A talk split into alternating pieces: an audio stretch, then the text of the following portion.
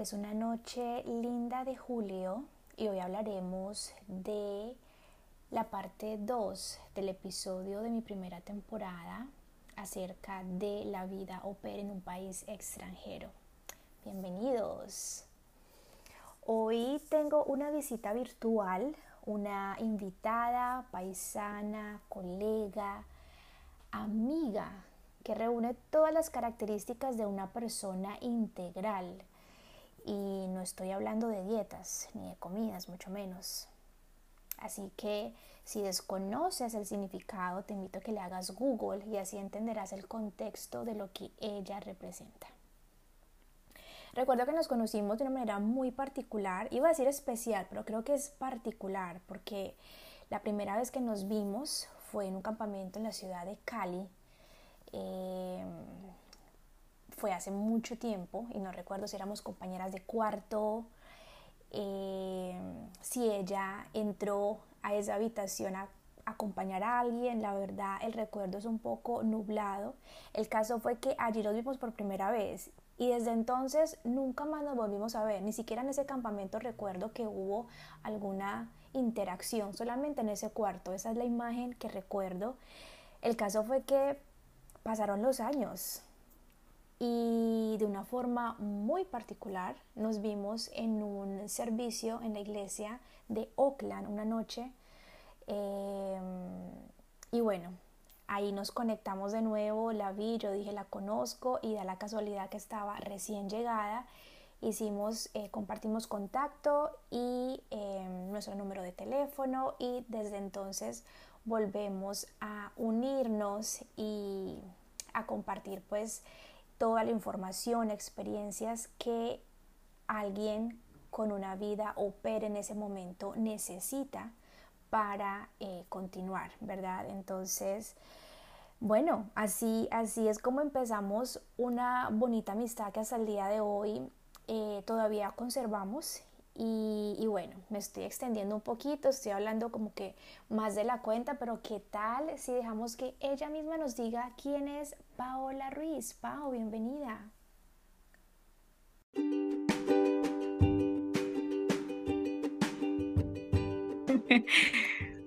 Hola Joa, muchas gracias, muchas gracias por esa introducción. Y bueno, un saludo para toda la audiencia de, de Joana que está escuchando en estos momentos. Qué bueno, qué bueno que, que estemos aquí y gracias Joana a ti por esta invitación tan especial que me has hecho para este podcast tan, tan especial que tienes. Y, bueno, con la ayuda de Dios vamos a ver cómo nos va en este episodio. seguro que nos va a ir muy bien. Ah, bueno, eso esperamos. Y bueno, con respecto a, tu pregunta sobre quién es Paola, bueno, muchas gracias por esa introducción. Hasta me hiciste dar pena. pero, pero bueno, yo diría que, que Paola es joven, colombiana, de, de la ciudad de Cali, del país de Colombia.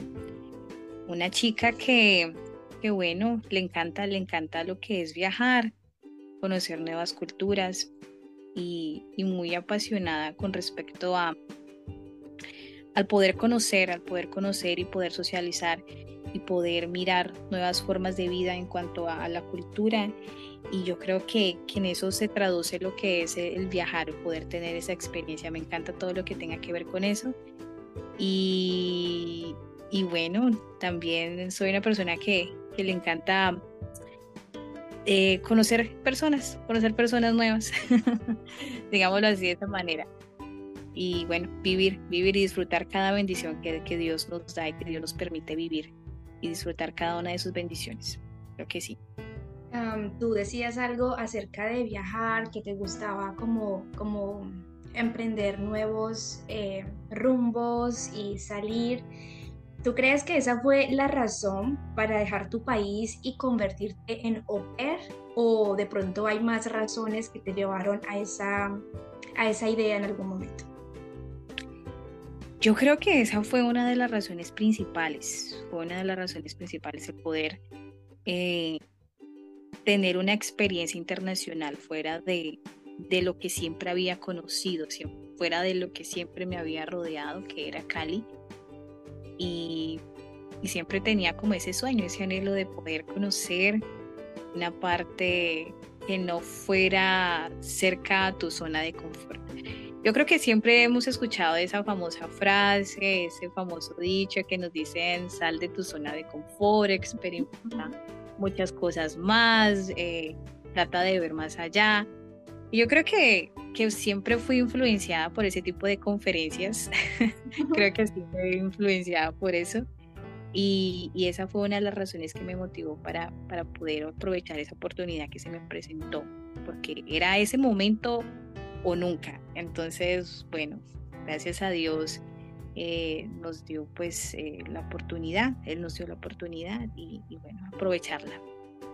Y sabes que eh, esa frase de zona de confort la, también la he escuchado mucho y cuando se trata de cumplir sueños, y yo creo que todos tenemos sueños, propósitos, cuando uno digamos como que da ese paso y se mete ahí, uno se da cuenta que, que eso es más que una frase, eso es más que, que decirlo, porque ya cuando tú estás ahí vida, wow, eso es otro asunto y, y por ejemplo, el choque cultural que puede haber entre distintos países.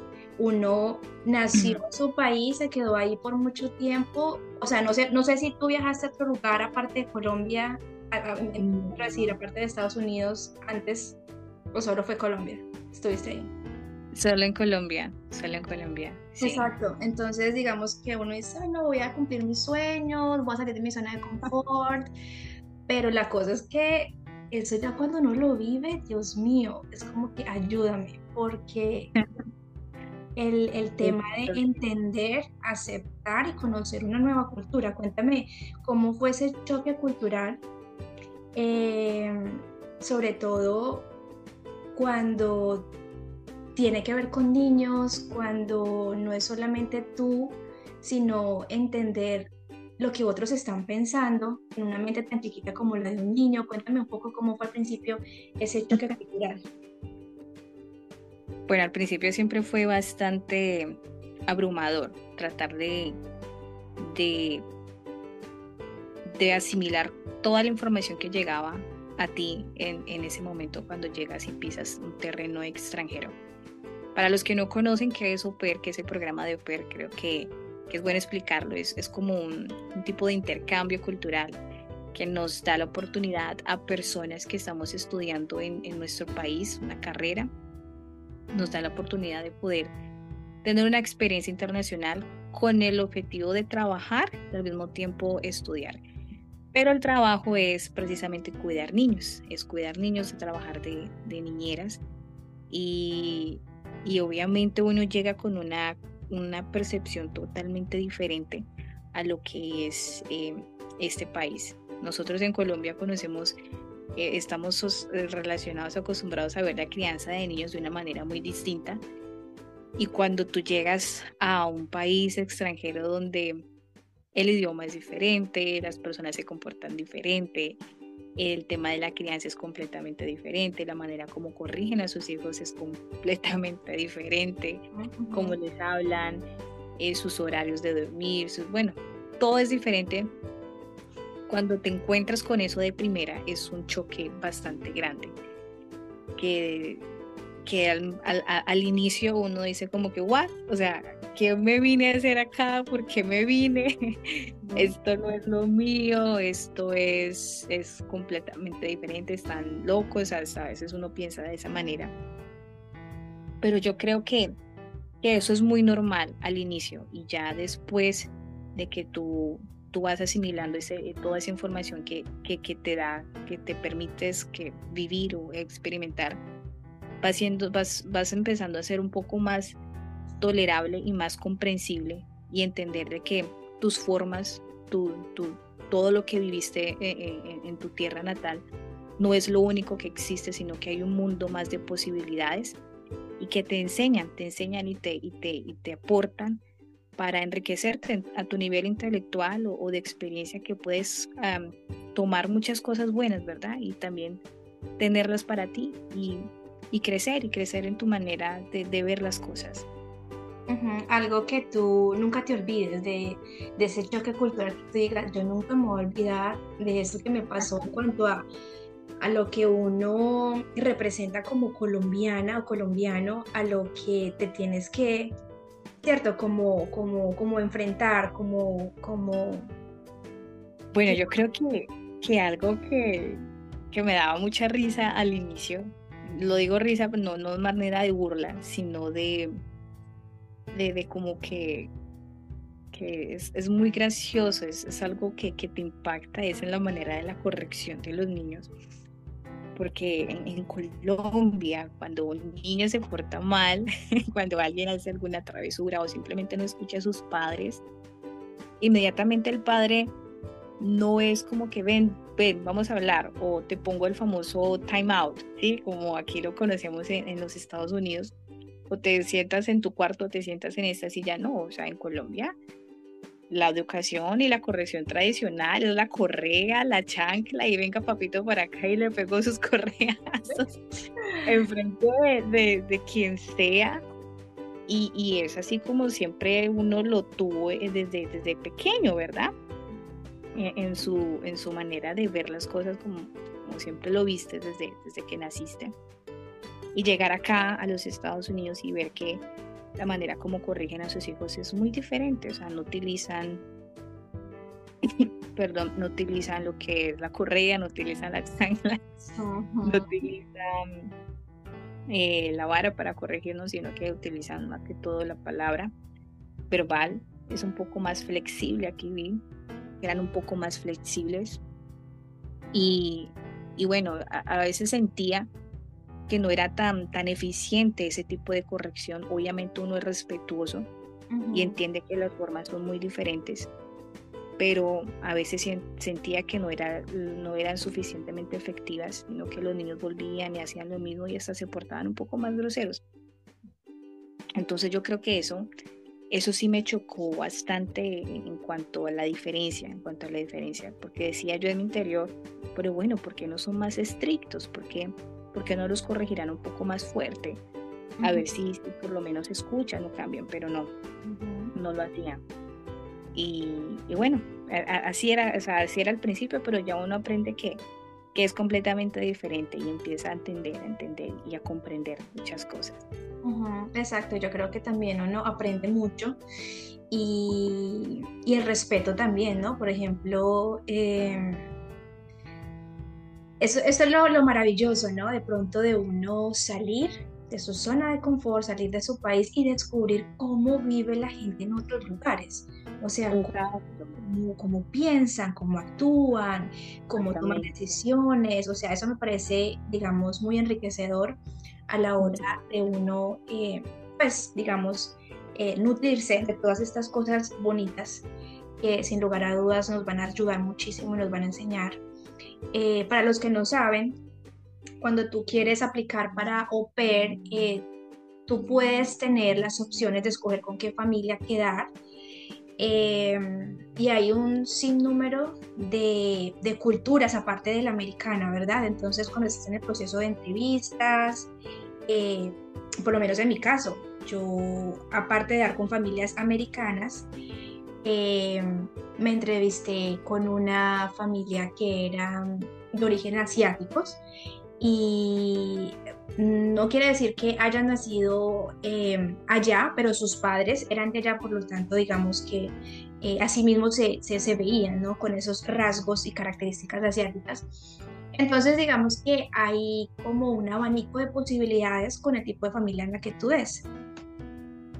Eh, a mí me tocó la primera familia, como digo, con una familia asiática, pero a Paola da la casualidad que ella tiene la experiencia de dar con una familia muy particular, porque a mí, o sea, yo le pregunto y escucho sus anécdotas porque, wow, es, es, es una cultura que tú quisieras como, no sé, tienes tantas preguntas, entonces yo quisiera que ella nos cuente cómo ha sido, qué ha sido lo más asombroso, qué ha sido, qué tanto has aprendido a trabajar con familias judías.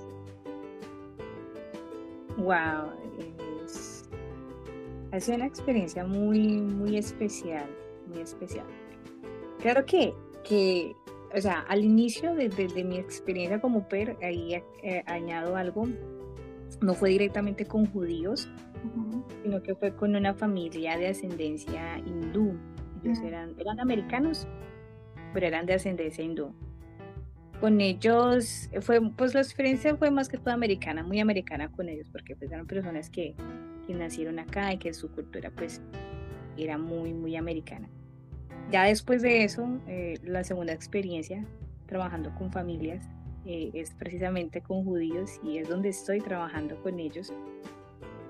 Y, y wow, o sea, es, es muy, muy bonito, muy bonito tener la experiencia de, de, compartir con ellos más a fondo, más a fondo, porque es una cultura completamente diferente.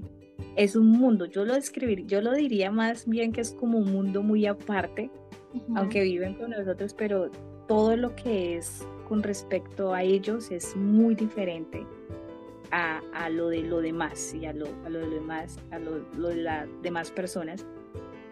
Eh, una de las cosas que más me, impactó de ellos es, su forma tan devota de ser, es su forma de guardar sus creencias, de, ser muy, muy, muy firmes en lo que les enseñan. Por ejemplo, ellos tienen algo que, que se llama el Shabbat. Ellos, eh, su Shabbat es su día que dedican solamente a Dios y ese día inicia desde el viernes en la noche todo el sábado y termina el sábado en la noche cuando ya anochece.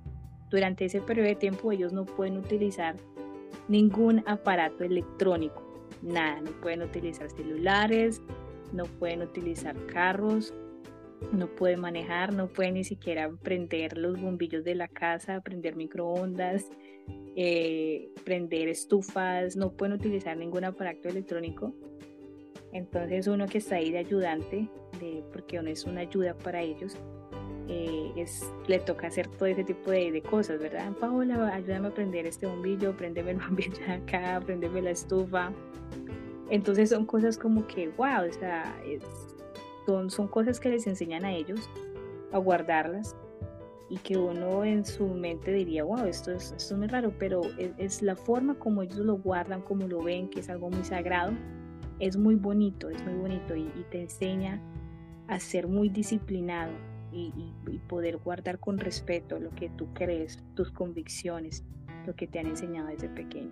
Y eso es algo que, que a uno le enseña, le enseña muchísimo, le enseña muchísimo ese, ese tipo de cosas. ¿Y eso que tú dices es algo que pasa semanal o es una vez al año? Es semanal, todos los viernes en la noche. Y obviamente ellos tienen fiestas que, de hecho están muy, están escritas en la Biblia, ellos tienen sus fiestas, y verlas de forma más cerca, más palpable, ver cómo las celebran, cómo, cómo las, las llevan a cabo, es, muy bonito, es, muy especial. es vivir pues como lo que está escrito en la palabra un poco más de cerca, más palpable. Y se me ocurre otra pregunta y es ¿cómo hacen para trabajar el viernes? ¿No trabajan los viernes? Perdón, los sábados. No, oh, claro, porque es sábado. El sábado ah. no trabaja, nadie trabaja, lo guardan. Es el día del sábado, ellos guardan el sábado. Pero también, no, no solo no trabaja, que yo pensaba, no, pues no trabaja, no, sino que no, no pueden tocar ningún aparato electrónico. Nada, nada electrónico. Digamos, nosotros simplemente se aíslan, digamos, del mundo exterior y se desconectan totalmente. Exactamente. Y, y, es bonito a la vez, porque mira que ese día ellos le dedican tiempo a sus hijos, sin distracciones de teléfono, sin distracciones de trabajo, están con su familia, le dedican tiempo a su familia todo el día, toda la familia. Eso me parece hermoso, porque hoy día vemos tantas distracciones, el internet cada vez consume más. Y, Exactamente. Y, exacto, se ha perdido mucho como, como ese, ese momento en que no quieres estar mostrándolo al público, sino que vívelo. O sea, eres tú, tu familia, vívelo, deja de estar mostrando hasta, ¿cierto? Como, no sé. Sí, sí, es muy chévere. Y es, y es de rescatar eso que hacen ellos, el dedicarle el tiempo a su familia sin distracciones. Eso es muy, muy bonito. Y siguiendo de pronto esa línea de au pair, también escuchamos que mm, como todo tiene sus ventajas, sus desventajas. Uno de los miedos que le da la gente al momento de viajar es dejar a su familia, em, abrir una puerta a una nueva cultura, pero también se escucha mucho de eso de em, la soledad, los pocos amigos, el trabajar mucho en un país extranjero, la frialdad de la gente. ¿Cómo fue tu experiencia o cómo, cómo, cómo sigue siendo tu experiencia en, en, ese, en ese campo? Bueno, yo creo que, que a todos los que emigramos en algún momento nos da nos da como ese, ese sentimiento de, ¿cómo es que se le dice en inglés? El homesick. Oh, homesick. El homesick. Creo que todos hemos experimentado ese, ese, ese momento en nuestras vidas. Y yo creo que se da mucho al inicio, al inicio de, de, de, los primeros días, los primeros meses, cuando arribas, cuando llegas a un país extranjero. Y si es verdad, si es verdad, se extraña mucho su país, se extraña mucho su tierra, se extraña mucho la familia, tus amigos, tu ciudad, las calles. Eh. Es más, yo creo que diría yo que durante el primer año, cuando me acostaba y lo que soñaba era estando en, en, mi, en mi, ciudad, era en, Cali. Todos los sueños que tenía era estando en Cali con las personas de Cali estando aquí ya después de un año, dos años. Ya no suele pasar eso, ya después de cuatro años. Ya después de cuatro años ya no suele pasar eso. Pero es verdad, al inicio suele pasar eso. Se siente uno muy solo, se siente uno como que, guau, o sea, los, días bajos como que, guau, porque estoy aquí, porque me vine, porque, porque tomé esta decisión. Sin embargo, gracias a Dios por la tecnología que tenemos de estos, eh, la tecnología de hoy en día que nos permite poder hablar de una manera más, más de cerca con nuestros familiares, ¿verdad? Y, de esa manera poder compartir con ellos y no sentir cómo, cómo pega de fuerte el, sentimiento de soledad. Entonces, por esa parte se alivia un poco. Y también porque en el transcurso del tiempo que uno está acá, tiene la oportunidad de conocer personas maravillosas, amigos increíbles, eh, las personas con las que Dios te conecta. Entonces todo eso es una bendición y suma, y suma para que no te sientas solo, sino que te puedas sentir acompañado, como una familia. y, eso ha sido Dios y, las personas que me ha, me, ha, permitido conocer, que se convierten en más que amigos, se convierten en familia, entonces hacen que, que tal vez el, el, el el día a día de este país, porque si es verdad, se trabaja, se duerme, se trabaja y se duerme, pero las personas con las que Dios te conecta te hacen ver este país de una manera diferente, no tan rutinario, no que te hacen ver un lado más, más ameno, más, más bueno, más feliz, más, más humano en este país. Gracias a Dios por esa parte. Bueno, esa es la experiencia de Paola. Em, Gracias por abrir tu corazón, por contarnos eh, esos pequeñitos detalles que de pronto muchos no saben.